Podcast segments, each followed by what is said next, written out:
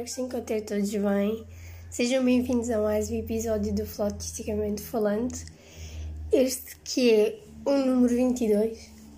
Um, e, bom, eu hoje espero que isto corra minimamente bem, porque eu estou assim com esta voz uh, um bocadinho diferente da minha voz habitual. Embora eu ache um bocadinho mais sexy, mas uh, pronto, isto deve-se um bocadinho ao, ao facto de, bom, Chegou então finalmente a minha vez, passado dois anos e tal, essa forma assim de boa, apanhei em Covid. Pronto, e nem estava a contar de fazer um episódio assim tão depressa, mas acontece que lá está, fui forçada a tirar férias, não é? Um, e embora esteja quase a acabar, já estou um bocadinho forte a estar em casa.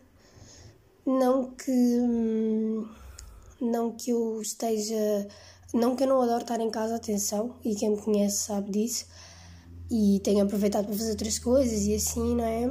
E, e apesar de tudo, sou muito grata porque podia ter sido muito, muito, muito, muito, muito pior e não foi, nem o está a ser, nem a nível psicológico, nem a nível da infecção em si, mas uh, pronto, estou com esta voz assim, não é? Que já teve muito, muito pior.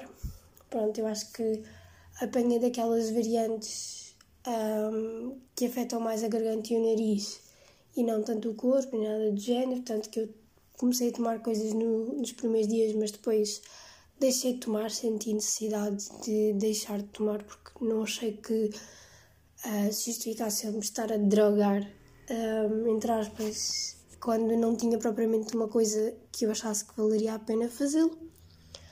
Um, mas, mas pronto, estava a dizer, não estava a contar de gravar um episódio assim tão para já, não é? Aliás, porque já estar em casa estou com esta voz e se falar muito e muito rápido dá-me assim um ataque de tosse, que é uma coisa que vem de vez em quando, mas quando falo muito e muito rápido é uma coisa assim por demais, nunca mais acaba. Um, a tocar não, felizmente, mas eh, pronto, este é o meu relato. Eu sei que parece uma coisa muito leviana mas da verdade tem sido isto. Um, e não quero estar a desfazer da realidade de outras pessoas, não é? Isto, isto, agora parece um bocado aquela polémica que houve com a cena do parto da Catarina Gouveia. Não sei se vocês estão inteirados disso. Mas pronto, é a minha realidade. Uh, felizmente não, não foi assim nada demais, eu acho. Ou pelo menos eu espero que por agora e a nível de sequelas não seja nada demais. Porque o meu medo sempre foi as sequelas e não o facto de apanhar. Um, portanto, eu espero mesmo que, que, que, continue a ser assim e eu também faço por isso, não é?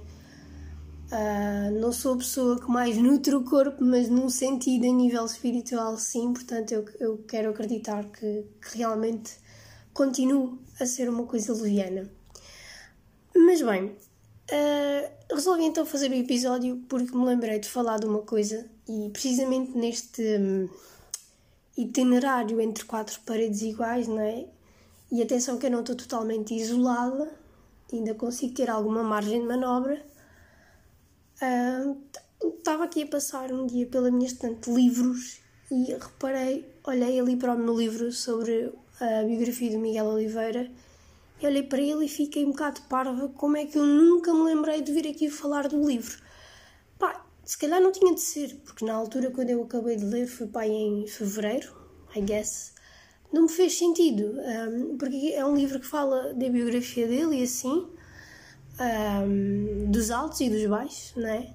Uh, mas se calhar tinha de ser agora, até porque é época, uh, época não, é a altura em que se fala muito para onde é que ele vai, para onde é que ele não vai, não é? E ainda não havendo uma coisa certa, ou pelo menos fala-se, não é? Mas ainda não há uma coisa certa, ou pelo menos eu ainda não me fui inteirar muito bem disso. Um, mas sei que já houve ou vai haver uma entrevista, ainda não percebi muito bem, honestamente. Se calhar quando eu lançar isto já vai haver mais pormenores, não sei. Mas se calhar, pá, tinha de ser agora, pronto, o universo quis que fosse agora. E, e portanto decidi hoje então falar-vos um bocadinho deste livro, um, porque realmente é, é, é, é muito importante e eu acho que vocês já vão perceber porquê. Bom, como eu estava a dizer, e num jeito de contextualizar aqui a questão, portanto, este livro foi então uh, escrito por ele uh, e por uma repórter desportiva, a Edith Dias. Foi lançado em 2019 e, portanto, conta a biografia dele até uh, ele entrar no, no MotoGP, né, na categoria rainha. E uh, honestamente já merecia um segundo volume, não é? Porque depois disso muita coisa já, já aconteceu até então, não é? E portanto o livro está organizado um, em 44 capítulos, uh, isto porque este era então o número com que ele corria antes de ir então para o, para o MotoGP, não é? antes de subir de categoria. Curiosamente que era o número que o pai dele também tinha quando corria. E há aqui uma curiosidade que eu até passo a explicar porque é que ele tem o 88, que eu até registrei aqui um excerto, que há de estar algures, para aqui, temos só um segundo.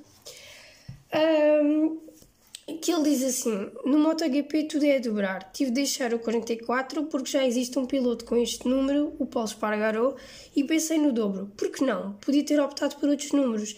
É um número par, continua a repetir-se ele mesmo como o 44.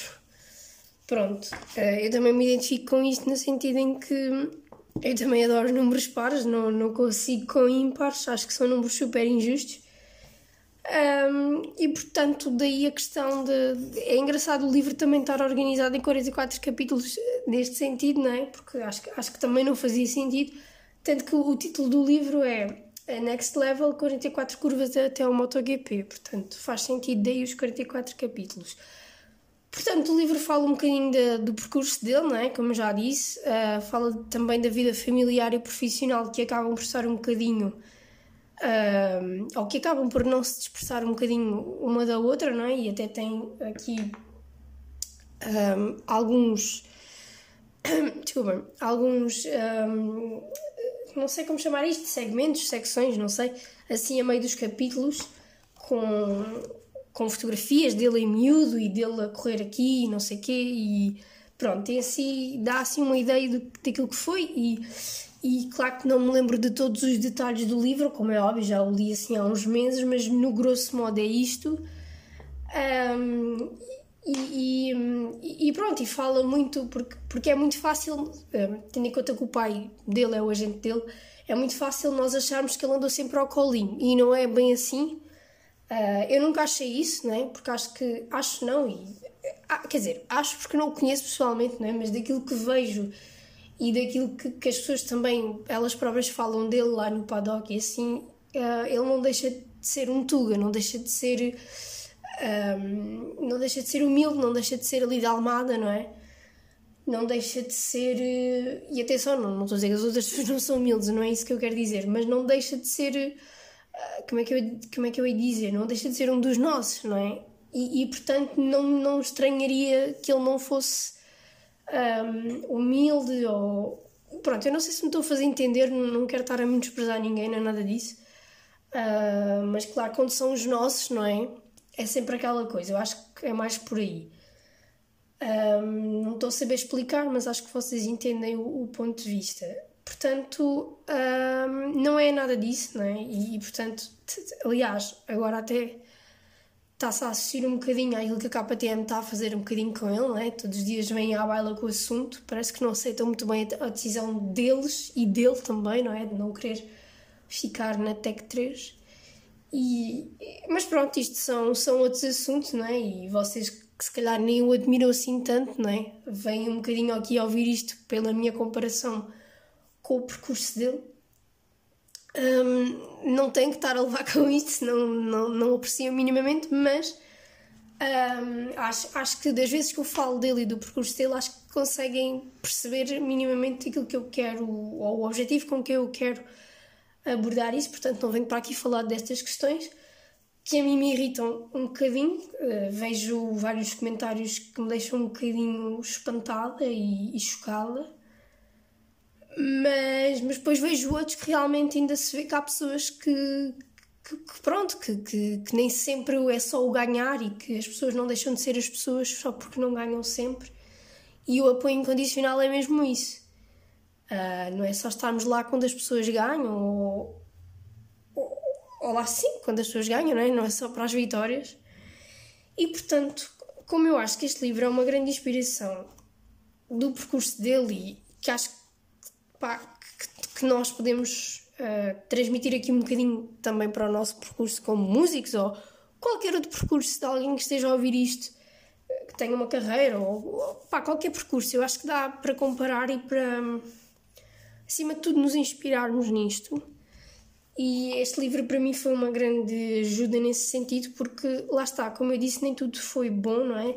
E estou-me a lembrar aqui de, um, de uns episódios que ele contava, e que ele já contou isto em público também, em entrevistas, um, que ele muitas das vezes aos fins de semana para ir correr, por exemplo, à Catalunha, acho eu, uh, não me lembro dos sítios, um, ele tipo ia de viagem com o pai e ele, enquanto o pai conduzia, ele ia fazer os TPCs da escola um, para conseguir ter tudo em ordem, não é? Tipo, e ele tinha muito aquele pacto com o pai de ok, tu queres ir correr, mas tens que ter boas notas e ele sempre foi muito. E é uma coisa que eu me identifico muito com ele também, é a questão da.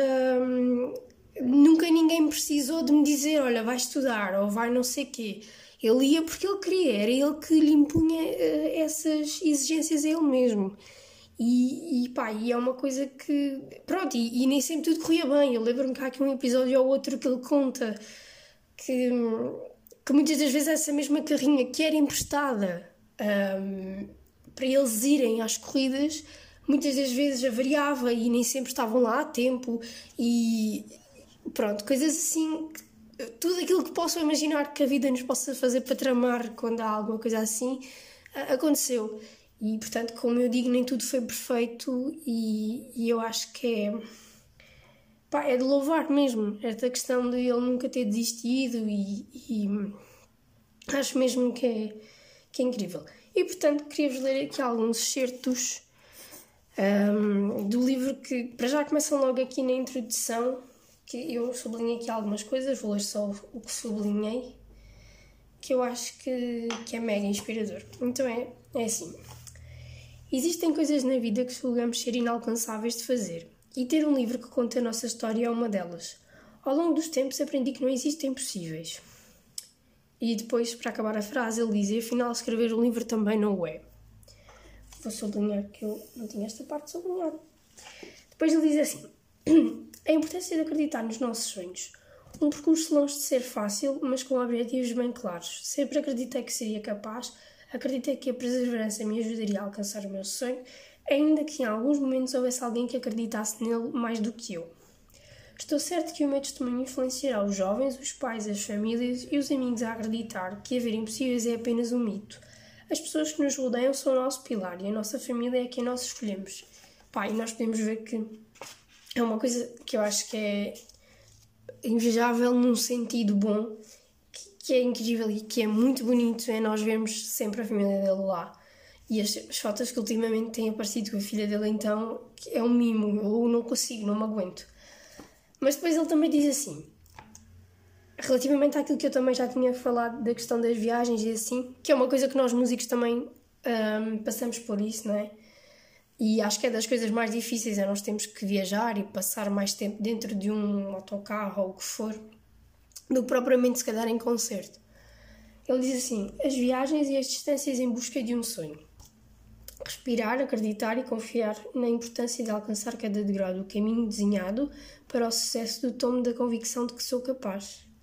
Lá está, é o tal sacrifício, não é? Um, acho que não é preciso dizer muito, não é? Temos sempre que fazer sacrifício por aquilo que gostamos e que queremos. Bom, e ainda relativamente ao, ao percurso dele, não é? Como, como eu tinha dito já, uh, que nem sempre foi fácil, não é? E não digo uh, só porque ele teve lá o pai, não é? Não, mas não se esqueçam que ele é português, não deixa de o ser, e é o primeiro a estar no, no MotoGP, o primeiro português a lá estar. Pá, e toda a gente sabe como é que é Portugal a nível económico e a nível destes desportos, e não só, infelizmente, não é? Uh, há muita coisa que, que, enfim, não é? Não vou estar aqui a dizer a mesma coisa que toda a gente já sabe, é uma realidade comum, mas eh, pronto, ele, ele fala aqui também um bocadinho destas, destas peripécias no caminho e diz o seguinte: Cheguei a duvidar de mim mesmo. Pus em causa tudo e todos, mas uma coisa eu nunca perdi: a fé em mim mesmo, no meu trabalho e nas minhas capacidades. Acredito que a minha trajetória é o exemplo de que, se trabalharmos com humildade, com persistência e muita obstinação, conseguiremos tudo o que quisermos da vida. Sei que vocês e todos nós temos sonhos, e o meu conselho é que visualizem os vossos sonhos como objetivos, eles vão concretizar-se mais rápido do que imaginam. Depois ele fala um bocadinho das peripécias, não é? E diz assim: Mas todos esses momentos de sofrimento um dia vão valer a pena. Vale a pena persistirem quando a probabilidade não está lá, quando as coisas não jogam a vosso favor. Eu lembro-me que houve aqui um episódio que ele, uh, ele teve que ser operado, aqui uh, ao longo deste, do percurso dele em que o livro conta, não é? Ele teve que ser operado e acho que ele tinha meses de, de recuperação, portanto não podendo correr, não é? E acho que, pá, ele foi do estilo: eu vou arriscar na mesma, uh, não vou se calhar dar tudo, mas eu vou arriscar na mesma. E correu muito bem, eu acho que ele até venceu dessa, dessa vez. Tipo, eu não lembro de tudo, que já disse que, que li o livro há uns meses, não me lembro todos os pormenores, mas agora à medida que vou lendo alguns certos, vou-me lembrando de algumas coisas e que me fazem sentido também dizer aqui, porque é isto é um bocadinho no improviso, né? Um, portanto, eu acho que é. Não sei, para mim isto é realmente inspirador. Depois, outra coisa que ele fala muito é. Uh, pronto, toda a gente sabe, ou imagina que o objetivo final dele, ou, ou o seu sonho, não é? é ser campeonato, um, ai, campeão do mundo uh, do, do MotoGP, não é? E portanto, uh, ele fala aqui de uma coisa que eu também me identifico que é o seguinte: depois de alcançar a primeira vitória, queria mais uma, depois acharia duas seguidas, depois três e um campeonato. Acho que essa força de pensamento nos faz alcançar feitos grandes e não nos contentarmos apenas com aquilo que nos acontece no momento. A insatisfação permanece. Eu acho que isto pode ligar um bocadinho a um episódio e a uma coisa que eu também já falei, que é aquele momento não nos define, não é? Porque ele até pode ter ganho, mas se ele não pensar em mais uma, em mais duas, em mais três vitórias, não é? Se ele se deixar, ok, sim, já provei o que tinha a provar. E atenção que nós não temos que provar nada a ninguém, somente a nós mesmos.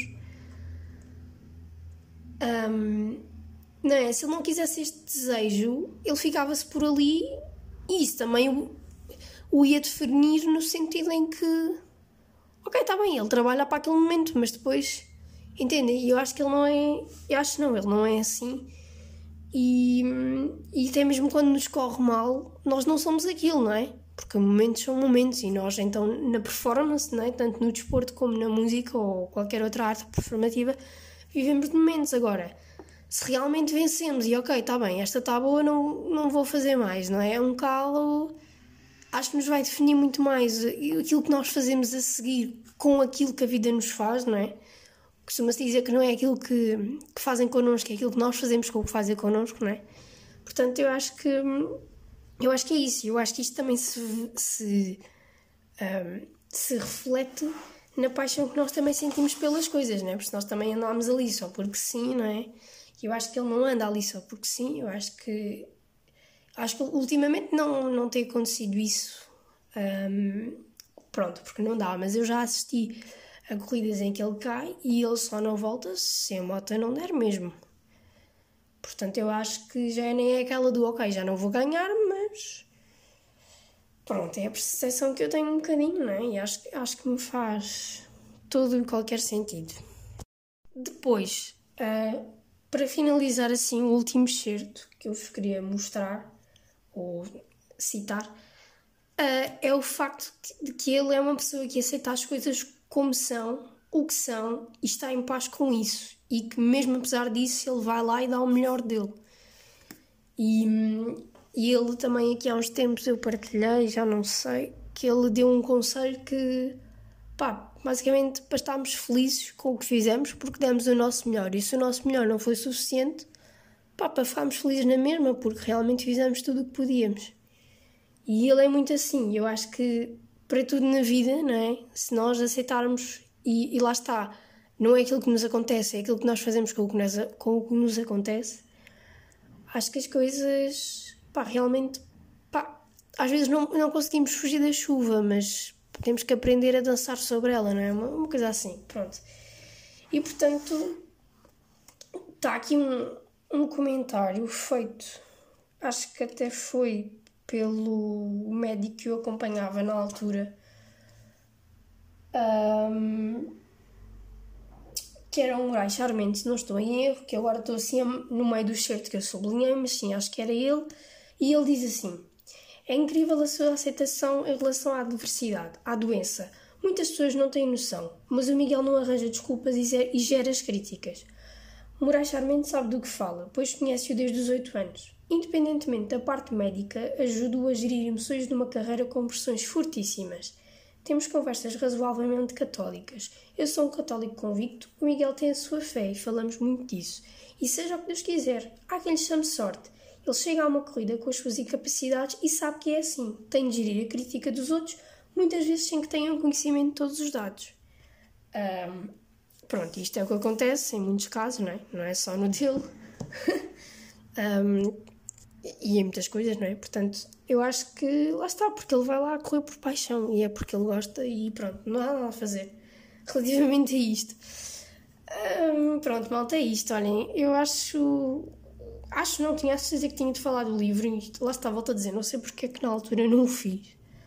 Um, se calhar não me fazia sentido, se calhar tinha de ser agora. O universo assim o quis, não sei. Um, pronto, eu, eu acho que há realmente muitas coisas onde nós, músicos, nos identificamos com isto, ou pelo menos eu me identifico. Um, não sei, whatever, vocês podem não achar muita piada. Um, é um bocado por aí, não é? Tipo, podem não achar muita piada a ele, mas se calhar até concordam com estas comparações que eu faço. Um, portanto, eu acho que não vou, não vou estar a dizer muito mais, na verdade. Queria só fazer aqui um, uma espécie de conclusão, mas a, a verdade é que não tenho assim muito mais para dizer. Eu acho que as evidências são que são e acho que expliquei bem tudo aquilo que eu queria passar com os certos que li. Uh, eu não sei se isto faz o mínimo sentido para vocês, para mim fez muito sentido. Um, é o que é. Uh, e portanto eu acho que há coisas mesmo escritas, se não tudo nesta vida. E se não foi na altura era porque tinha de ser agora e agora é que me fez sentido. E portanto é isso, é deixar fluir e é o que vier. Um, portanto é por aí.